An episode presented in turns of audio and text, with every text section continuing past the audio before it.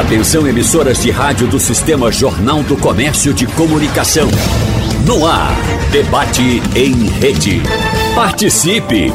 Rádio Jornal na internet. www.radiojornal.com.br o sucateamento dos trens e de toda a infraestrutura das estações do metrô do Recife é uma realidade vivida diariamente pelos quase 200 mil passageiros que dependem desse modal para se locomover.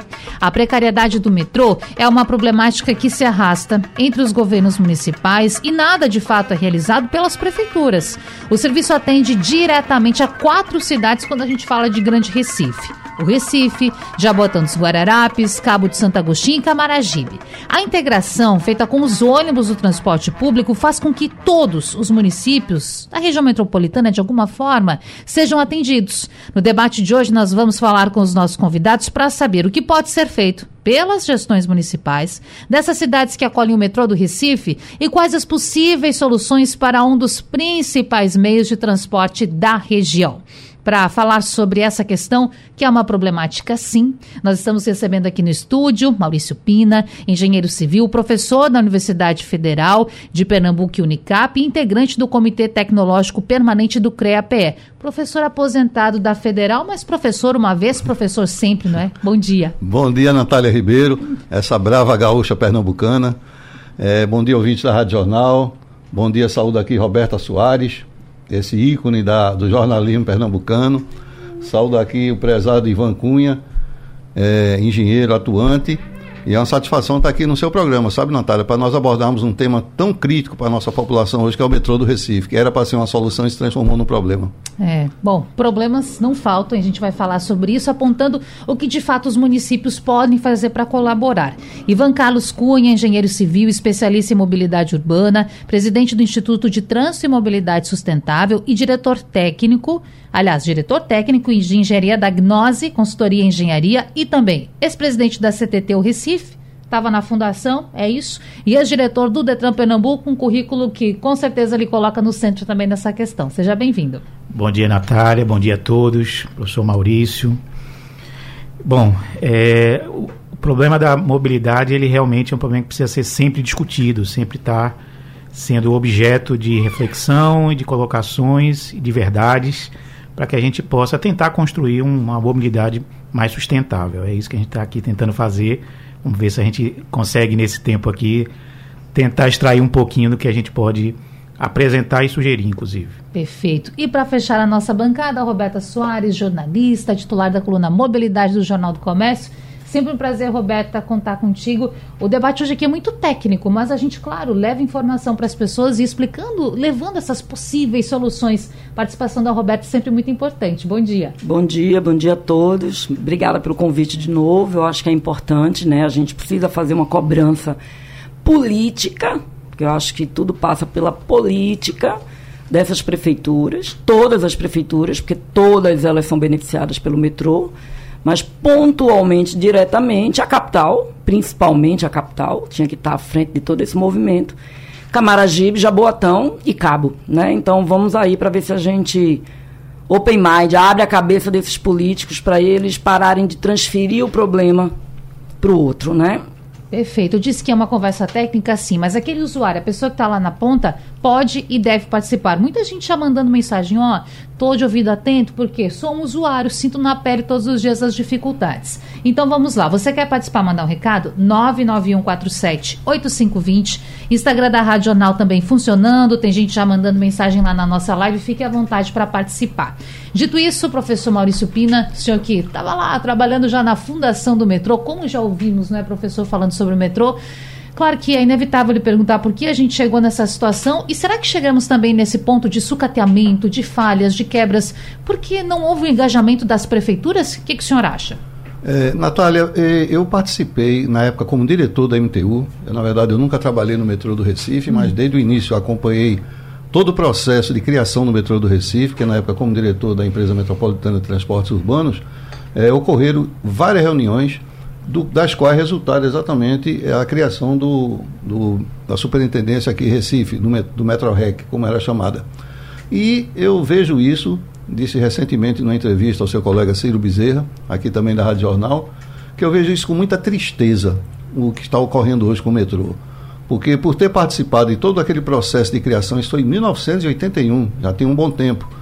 É, em outubro de 81, o governo federal anunciou um financiamento internacional que o governo brasileiro havia contraído com bancos é, franceses e alemães para é, um financiamento que resultou um total de 459 milhões de dólares. O financiamento foi em dólar, isso dá hoje quase 3 bilhões de reais para a construção do metrô do Recife. E aconteceu o seguinte: naquela ocasião, todos os investimentos habitacionais do BNH, o Banco Nacional da Habitação, da Coab, os investimentos todos estavam sendo dirigidos para a área norte da região metropolitana. Inúmeros conjuntos habitacionais foram construídos em Olinda, lá em Rio Doce, Paulista, inúmeros conjuntos em Paulista, Abreu e Lima.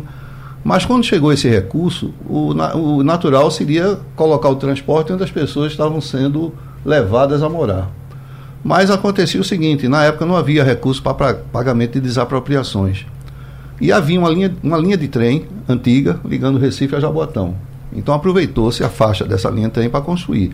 Na época havia uma certa dificuldade, porque não havia demanda lindeira, ou seja, demanda às margens da, da linha do metrô, para que ela, ele pudesse alcançar sua plena capacidade. O metrô tem uma capacidade de transportar até 400 mil passageiros por dia, o nosso metrô.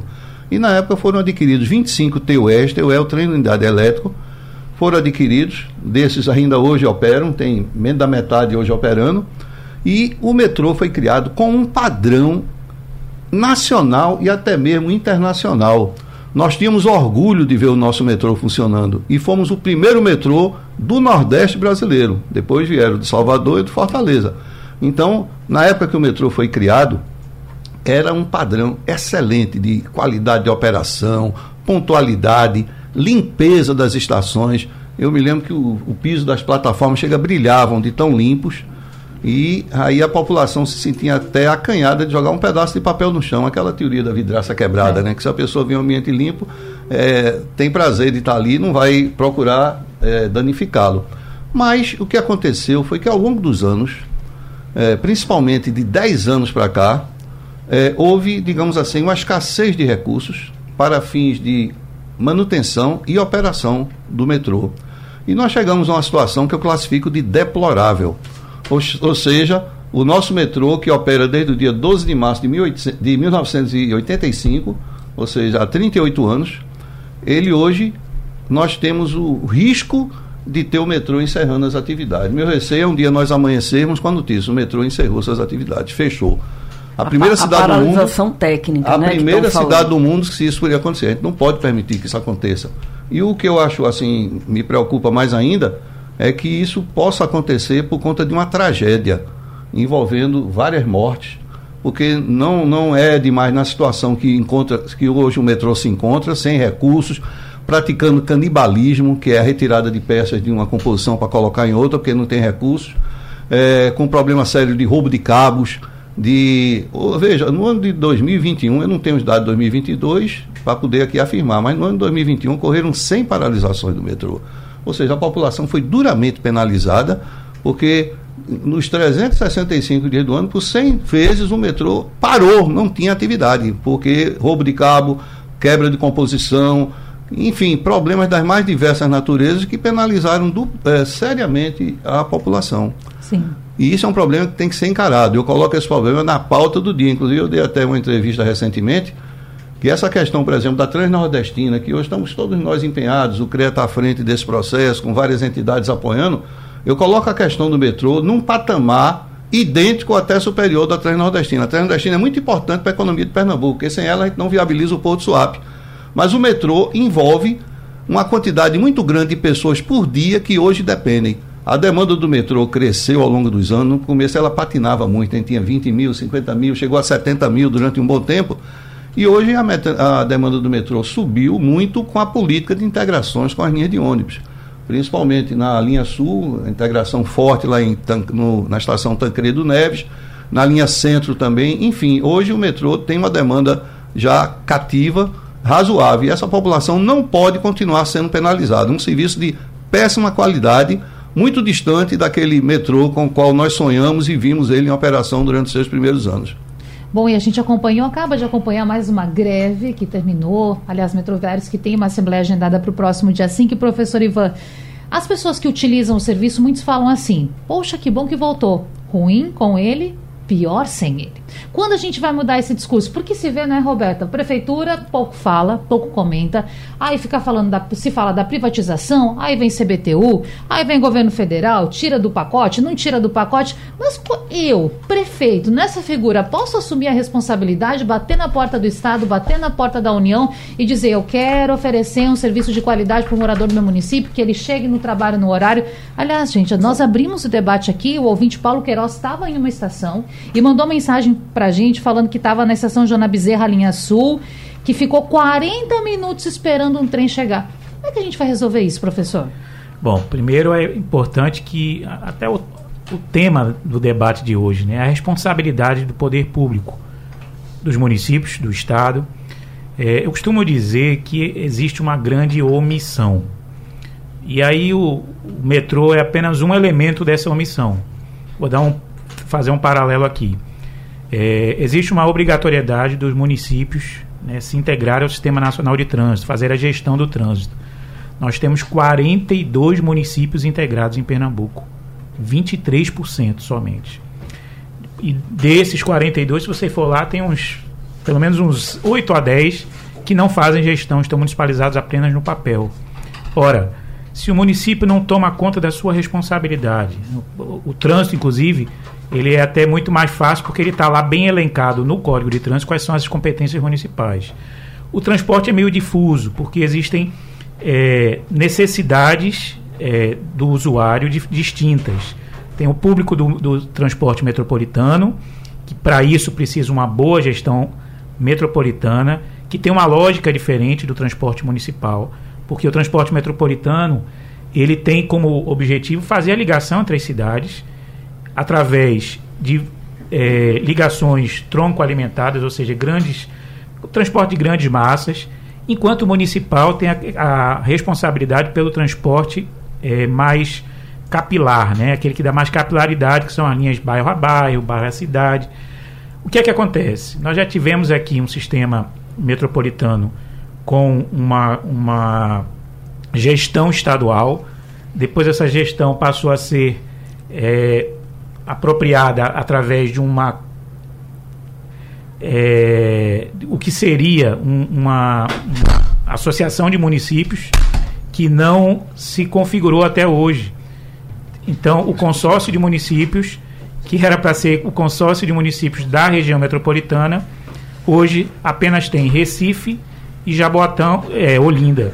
Né? Quer dizer, todos os demais municípios da região metropolitana não exercem o seu papel dentro de um conselho. Aí tem culpa do Estado, Sim. tem culpa dos próprios municípios que muitas vezes é, pre preferem transferir a responsabilidade, dizer não, isso é responsabilidade do Estado, do consórcio, da antiga MTU. E o metrô está inserido nisso. Por quê? O metrô ele é um dos modais de uma rede de transporte que é composta por sistemas de maior capacidade, como o próprio metrô, o, BRT, ônibus é, chamados convencionais, e por que não dizer sistemas de alimentação até com micro-ônibus. Mas isso tudo é uma rede composta por vários modais, várias formas, é, vários equipamentos que se adequam à necessidade de deslocamento. Então, não pode haver o que está ocorrendo, essa omissão. É, a discussão de privatização ou não é uma discussão em paralelo que na realidade o que a gente precisa ter é gestão. Maurício colocou aqui o exemplo que já foi o metrô de é, operação manutenção. Né? Metrô é um, é um equipamento que é, ele requer como modal, primeiro, ele tem um investimento muito alto, também precisa de investimentos para sua manutenção e para sua ampliação, porque as cidades crescem, as cidades se, a, se conurbam e aí é preciso ter também investimentos na, no, na, na ampliação. Né? O nosso metrô de Recife, ele começou já, e até hoje, ele tem uma, eu, uma visão que eu, que eu tento colocar, que ele é muito periférico, então ele não corta a cidade, e isso propicia a necessidade de uma série de intervenções de operação que inclusive impactaram economicamente com a, com a operação do metrô. O metrô, quando iniciou como disse Maurício, com muito pouco passageiro em relação à sua capacidade. Depois passou a ter integração.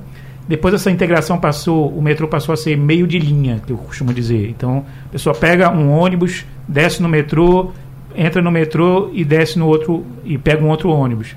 E aí, quem remunera esse passageiro? Que hoje é transportado, na sua maior parte, de forma gratuita pelo metrô. Né? Então, é preciso entender que ele, o metrô ele tem uma concepção estratégica para uma região metropolitana, ele precisa de investimentos e precisa de participação na sua operação, no seu planejamento de todos os envolvidos. E aí, eu até parabenizo pela, pela proposta do debate de trazer essa discussão, porque é necessário. Nós da Bank temos feito essa discussão internamente e, pro, e buscado também promover essa discussão na sociedade para que se busque alternativas e soluções para esse problema. Claro, Roberto. E, e qual seria, então? E, e, o nosso metrô ele não foi planejado, ele foi adaptado, ele está sucateado, né, uma tarifa cara. É, o sistema de ônibus já é dependente dele, ele já é dependente do, do, do, do sistema de ônibus. Agora, legalmente, a gente sabe que os problemas são muitos e qualquer gestor, ainda mais municipal, né, está buscando é tentar evitar problemas.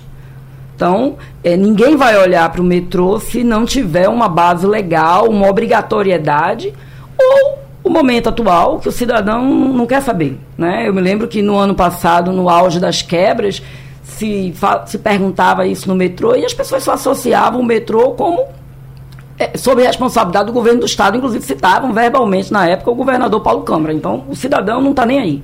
Mas o que eu pergunto é o seguinte: legalmente, o que é que a gente pode fazer? Porque o senhor citou, a gente entrar até nisso depois. O transporte por ônibus. O transporte por ônibus existe uma determinação legal, extinguiram a MTU para criar o consórcio, gastamos dinheiro público para fazer isso, porque nada foi de graça, Banco Mundial, mais uma vez, foi pago e não se obedece. Jaboatão nunca entrou, Olinda entrou na marra, Recife começou, porque sem Recife não existiria. Então a gente tem uma, uma ferramenta legal que obriga e as pessoas fazem, os gestores públicos, desculpem, mas fazem cara de paisagem. Estão sentados de perna cruzada observando. Como fazer isso no metrô que nem legislação a gente teria ou tem? Como é que a gente pode cercar esses prefeitos e, de, literalmente, botar a faca no pescoço, dizer assim, vai ter que entrar na briga pela recuperação do metrô. É, Roberta, veja, isso é uma bandeira realmente que tem que ser empunhada. Eu quero aqui fazer um paralelo com duas outras metrópoles nordestinas, é, do mesmo porte da nossa, que são Fortaleza e Salvador.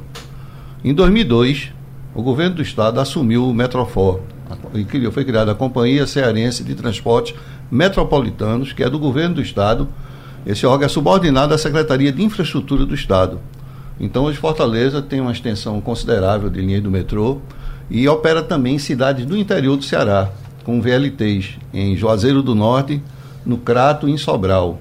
Então, é uma companhia estadual que lá funciona. Uma empresa, uma sociedade de economia mista com a participação majoritária do governo do Estado. São 73 quilômetros de linha mas a demanda é bem inferior à nossa. Eles têm uma extensão maior do que a nossa, aliás, 84 quilômetros a extensão do Ceará, da Companhia Metropolitana de. Companhia Cearense de Transportes Metropolitanos, mas a demanda nossa é bem superior dele. Lá no Ceará, a demanda total alcança em torno de 56 mil passageiros, enquanto a nossa já chegou perto de 400 mil passageiros em certa ocasião, antes da pandemia.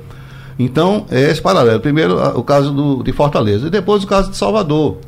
Em Salvador, desde o ano 2013, que foi feita lá uma concessão a uma empresa privada que opera o metrô de Salvador, que é a CCR Metrô Bahia, que tem lá uma, uma extensão é inferior à nossa, são em torno de 33 quilômetros, e transporta uma quantidade de passageiros equivalente à nossa. Então, veja, muitas vezes a discussão descamba assim para um lado ideológico, que não é o caso.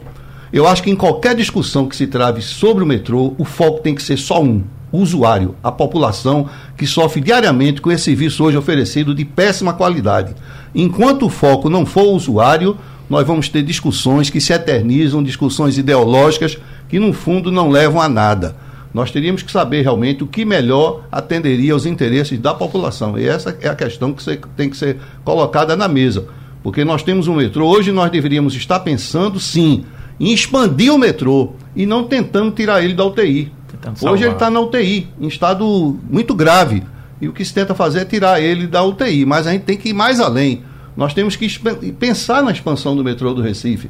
Não, nós não podemos imaginar que daqui a 20, 30 anos nós estejamos com esse mesmo sistema de transporte precário que hoje é oferecido. Alguns corredores da cidade merecem, já que sejam pensados com equipamentos de maior capacidade, talvez metrô ou algo parecido, mas isso tem que ser começado da agora para haver esse processo de expansão do metrô, porque a, uma implantação de um sistema sob trilhos é cara e demora, não é um projeto de instalar os dedos e ser implantado. O metrô do Recife foi implantado num período de pouco mais de três anos. Em outubro de 81, o governo federal anunciou o financiamento, em março de 85, o metrô começou a funcionar. Mas porque tinha o recurso assegurado, já havia o financiamento internacional que o governo brasileiro já havia contraído. Hoje, qual é a dificuldade que nós temos? Primeiro, elaborar um estudo que realmente justifique, por meio de demanda e outros estudos, a necessidade de ter um sistema operado sob trilhos.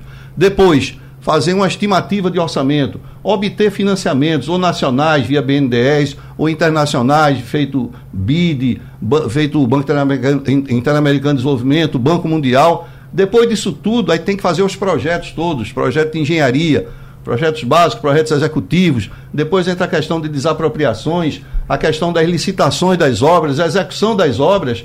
E a gente não pode imaginar que isso leve menos de 8 a 10 anos. Ou seja, se nós não pensarmos nesse futuro agora, as gerações futuras não nos perdoarão. Vão dizer, o que é que aquelas pessoas estavam fazendo que não viram que a gente tinha necessidade de ter um sistema de transporte de melhor qualidade? Então, isso é o que causa preocupação. Hoje, sem dúvida, o foco é tirar o metrô do Recife da UTI, que ele está respirando por aparelhos. Nós temos que salvá-lo mas temos também que pensar no processo da sua expansão. Fortaleza está expandindo o metrô. Certo, mas... Fortaleza está construindo uma linha leste, está construindo uma linha para o aeroporto. Certo, mas é Estado.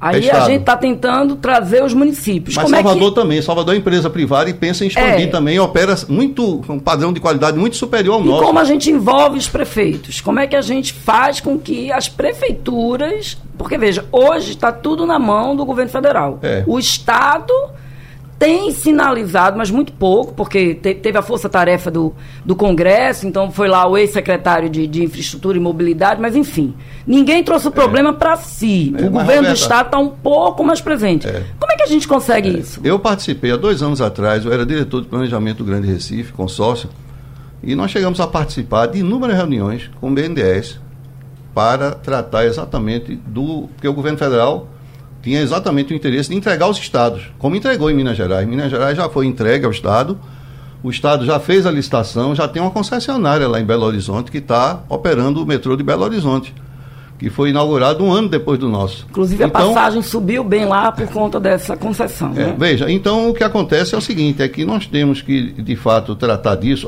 Esses, esses estudos aqui no Recife, eles pararam em determinado momento que o governo do estado não mostrou interesse em receber. Mas o governo federal quer entregar para os estados. Na verdade, a participação dos municípios é importante no aspecto. Sempre a presença de um prefeito no município, numa capital, isso pesa. Tem um peso político, mas na verdade não depende tanto dele. Primeiro, porque a CBTU é um órgão federal. E depois que o governo federal tenciona entregar aos estados. Porque, veja, se é difícil ao Estado, será difícil ao Estado realmente gerir o metrô, o Estado tem muitas dificuldades de manter e operar o metrô. Eu não vejo como o Estado tivesse recursos suficientes para isso, porque o déficit do metrô é muito grande e eu creio que o Estado não tenha como receber. Mas o Estado vai ter que dar alguma solução. Como resolver? E a participação dos municípios aí é, digamos assim, uma participação mais em termos de apoio político e de pressão que os prefeitos da região metropolitana pesam, o prefeito da capital pesa, tem um peso político grande e a discussão teria que ser travada por aí. Mas os municípios, a participação dos municípios não é assim forte, não. Teria que haver realmente, primeiro, o Estado decidir realmente se vai receber ou se não vai receber o metrô. E depois o que fazer a partir daí. Se o Estado vai assumir, vai fazer feito no Ceará, que constitui uma empresa de sociedade de economia mista com a participação majoritária do governo do Estado, ou então vai fazer feito em Salvador, que o Estado fez uma, uma, uma, licitação, tem uma concessionária lá, a CCR Metrô Bahia, que opera o serviço lá. Então isso tem que ser colocado na mesa. Agora tem uma discussão séria. Se a gente partir para a discussão meramente ideológica, não a privatização, por que não? Porque veja o seguinte, é, a privatização, a gente não pode encarar nada da vida com preconceito. O que é um preconceito? É um conceito pré-estabelecido. Então, por exemplo, eu, a gente não pode chegar e dizer não à privatização. Por quê? Eu cito casos de privatização bem-sucedidas no país. Quais? Uma delas foi a da telecomunicações. Eu tenho um telefone, eu fui uma das primeiras pessoas aqui no Recife a ter telefone celular, mas não é por nada não, é porque eu fui sorteado pela Loteria Federal, na época era a Telp que oferecia serviço celular, e depois eu tinha que ir até eu pagar uma fortuna para ter o direito de ter o celular e comprava um tijolão daquele para usar. Hoje, quem é a pessoa que não tem um telefone celular? Isso deveu-se à privatização do setor de telecomunicações. Mas também nós temos exemplos de concessões péssimas. Um exemplo é a concessão da malha ferroviária do Nordeste, que a companhia que recebeu esse serviço em 1997 deixou a malha ferroviária do Nordeste se acabar. Hoje em Pernambuco existiam três linhas na época, não tem mais um trem de carga que circula em Pernambuco há 10 anos. Então, aí um exemplo péssimo de uma concessão para empresa privada. Mas nós temos exemplos bem-sucedidos. Ou seja, o que eu quero dizer é que essas questões têm que ser encaradas de uma forma racional, de uma forma sem qualquer preconceito, para realmente se definir o que é melhor para a população.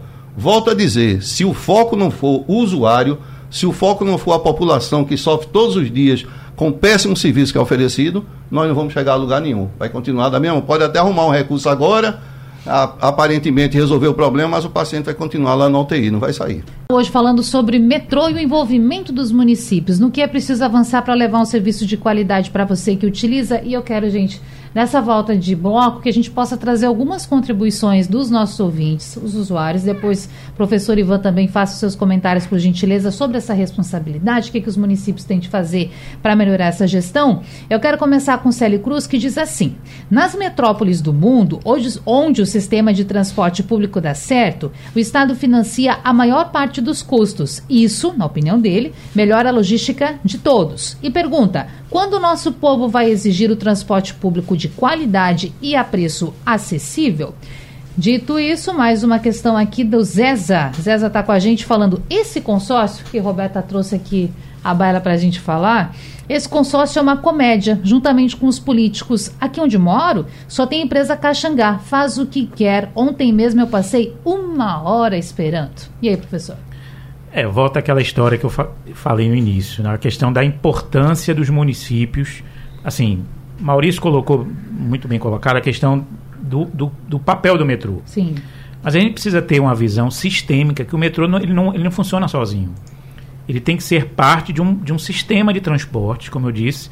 Tem equipamentos de grande porte, no caso do metrô, e por aí você vai descendo para BRT, é, ônibus convencional e até micro-ônibus. É, se a gente ficar fazendo a discussão do metrô de forma isolada, estanque, isso não vai dar certo. É preciso compreender. É, eu, eu, assim, eu fui aluno de Maurício. Meu primeiro curso é, de mobilidade, eu acho que na década de 90. Né? E, e, a gente já discutiu o SEI, que era um projeto de 20 anos atrás. 40. 40 anos atrás. Né? Então, o SEI ele já, é, já tinha esse formato que hoje temos o BRT. Né? Então, a escolha do equipamento pode ter sido equivocada em alguns casos, pode ter havido omissão. Como eu falei, o metrô é muito. É, ele não corta a cidade como deveria cortar, ele é muito afastado, isso gera é, desatendimentos, porque as pessoas têm que descer no. Quem vai. Quem é que consegue ir de metrô para o centro da cidade. Não, você tem que fazer uma integração, né? pegar um circular, alguma coisa assim. E eu costumo dizer, né, o, a responsabilidade dos municípios começa que ele não, ele não, faz nem a sua parte. Porque o transporte é, visto no, da, do ponto de vista municipal, é, os municípios têm uma responsabilidade não é, executada, não cumprida. Tem uma lei de 2012, que é a lei que estabelece a Política Nacional de Mobilidade Urbana que obriga que os municípios façam o seu plano de mobilidade urbana, que é justamente o planejamento que Maurício falou tanto aqui. E além da, da, da, de fazer o planejamento do seu transporte, se juntar com os outros municípios, e aí entra um pouco da, da, da omissão, da falta de vontade, do não querer delegar, ou, ou às vezes não ter nenhum conhecimento disso. Eu sou consultor na área, e a gente chega nas cidades, muitas vezes eles não sabem nem, nem o que fazer tem sistemas locais de transporte que a, a, a, o planejamento é feito pelo, pela Secretaria de Finanças do município apenas para dar o alvará mensal dos operadores. Então, assim, se a, a realidade dos municípios é essa, como é que eles vão poder, inclusive, é, discutir tecnicamente, porque a proposta do consórcio, ela é metropolitano, Sim. era uma mudança de conceito de não haver uma gestão meramente estadual e sim os municípios contribuírem, inclusive tecnicamente, desse, desse, nesse consórcio, nesse agrupamento de municípios, para discutir um interesse comum que é o deslocamento na região metropolitana. E isso nunca foi feito.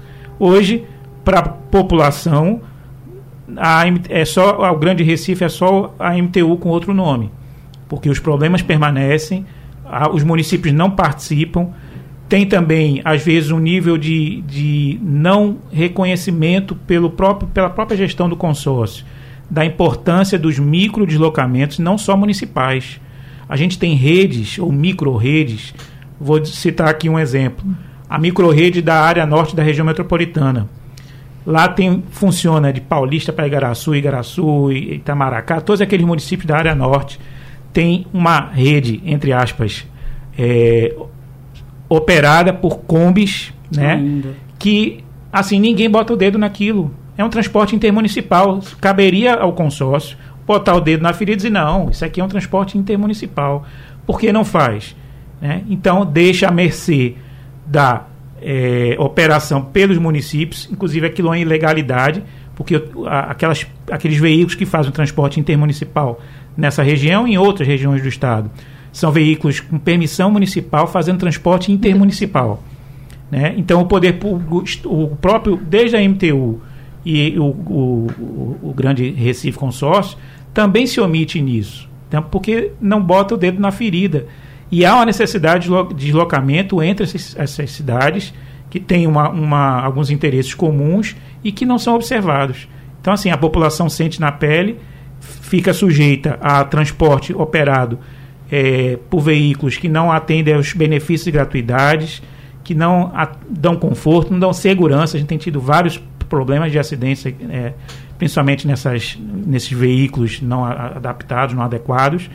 E o que se vê é a população sofrendo, né? E aí, quando a gente vai para um equipamento muito maior que é o metrô, ele nada mais é do que é, todo o reflexo dessa falta de gestão de sistema de transporte. Sim. O metrô é um modal. E você tem um reflexo aí que a gente não pode deixar de falar, que é o crescimento das motos, né? Você tem Roberto, Uber Moto, 99 motos. Isso né? é um outro advento que precisa ser discutido, inclusive, por nós técnicos.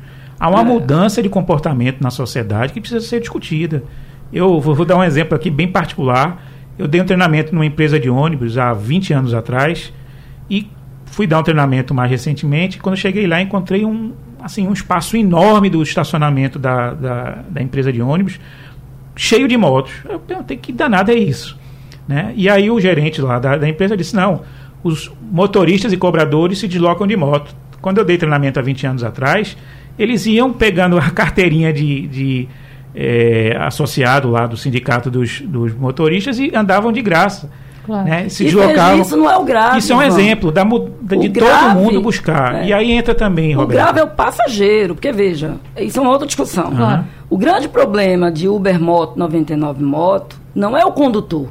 O condutor, por pior que seja, já é um problema que existe. Um a gente social. tem um componente novo que é o passageiro que não sabe andar como passageiro de moto. Ele não entende que ele é um copiloto. Então, esse é o lado cruel que a estatística ainda não mostra, né? Porque hoje em dia você só tem. É que nem cinto de segurança.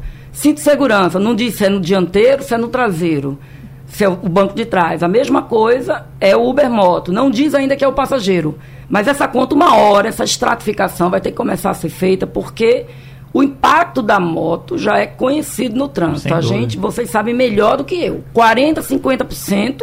E no Nordeste, só existe Uber Moto no no norte e nordeste do Brasil. Assim, você vai ter pontualmente, tá, tá chegando, mas algumas regiões vetaram. Então, é o agravante. E esses problemas do transporte tra terminam gerando a discussão do, da, do ovo e da galinha, né?